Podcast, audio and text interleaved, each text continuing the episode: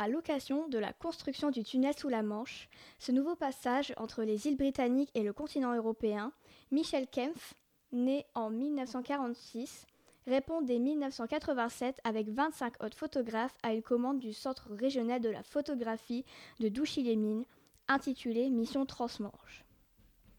Le but est d'offrir un regard sur les territoires en mutation au contact du tunnel, mais avec des approches photographiques différentes.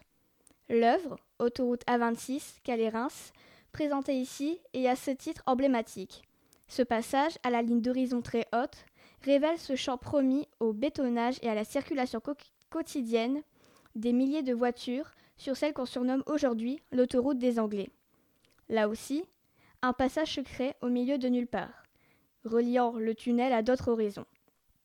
Alors que son collègue, John Davis, s'attache dans cette commande à faire en sorte que les lieux photographiés soient identifiables avec des panneaux, des indications dans le titre, c'est l'anonymat topographique que choisit Michel Kempf.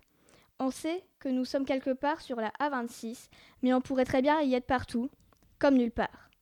Bien avant cette commande, Michel Kempf s'attache déjà au paysage industriel, dépourvu de toute présence humaine, à l'image de la seconde œuvre de cet artiste présenté ici, intitulée Les Wards.